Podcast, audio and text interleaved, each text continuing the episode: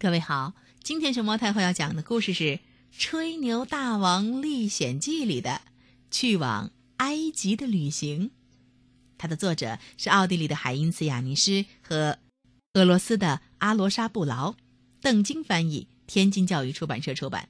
关注微信公众号和荔枝电台“熊猫太后摆故事”，都可以收听到熊猫太后讲的故事。嗯，我这一生中去过很多地方，其中也不全是自愿。一次，我被抓进了土耳其的战俘营，因为我的冒险让我有一点名气，所以士兵立刻把我带到了他们的国王苏丹那儿去了。不久，苏丹就非常信任我，不时给我委派些棘手的任务。一天。这位君士坦丁堡的苏丹让我前往埃及完成一项秘密任务。他交给我一个密封着的信，让我务必交给一位在开罗的朋友。我带上一个随从上路了。不久，我们就看到一个瘦小的男人在田野里狂奔，他的两条腿上还各绑了一个沉重的铁球。你这是要去哪儿呢？我的朋友，我冲他喊道：“你腿上绑着铁球干嘛？”唉，这个男人叹口气说：“我半个小时前才从维也纳出发，但是现在已经快到君士坦丁堡了。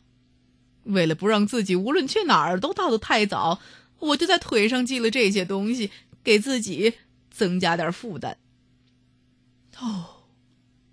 我喜欢这个男人，像他这样一位飞毛腿，我正好用得上，所以我就让他加入了我们。半小时后，我又见到了一个男人，躺在草地里，一只耳朵贴着地。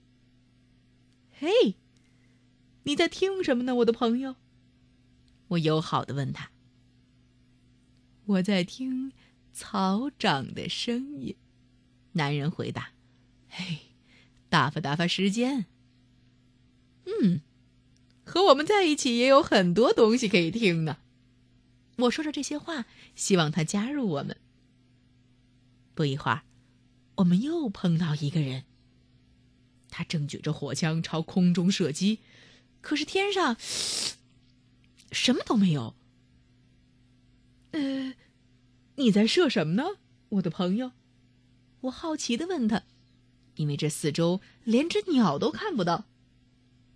哦，呃，德国斯特拉斯堡的教堂顶上落着一只麻雀呢，我刚把它吓走了。哦，这样的神枪手我太喜欢了，我说。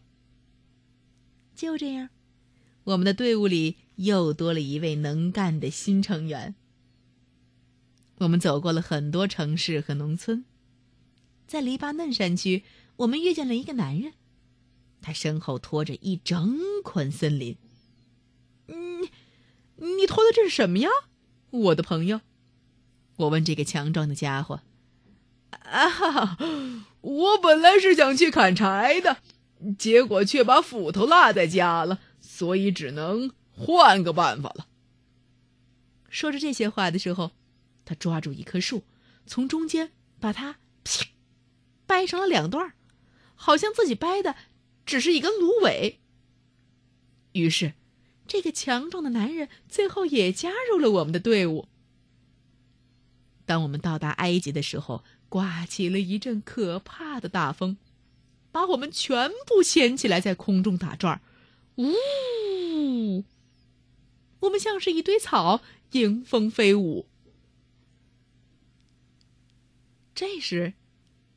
只见一个胖子站在地上，用食指堵着自己右边的鼻孔，然后用左鼻孔呼出一阵大风。当他看见我们在和他用左鼻孔引起的这场大风努力搏斗时，哦，他马上停止呼气，朝我们鞠躬，哦，瞬间就风平浪静了。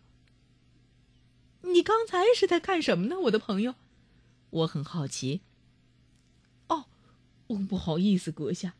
这个男人后悔地说：“我只是想给那边的七座风车造点风，为了不把它们全部掀翻，所以我就堵住了一个鼻孔。”于是，我又请求这位造风人和我们一起走。我们很幸运的到了开罗，我转交了苏丹的信，完成了自己的秘密使命。我的五位新朋友——飞毛腿、顺风耳、神枪手、大力王，还有造风人，全部留在了我的身边。他们为我今后的一些光辉事迹发挥了嗯很大的作用。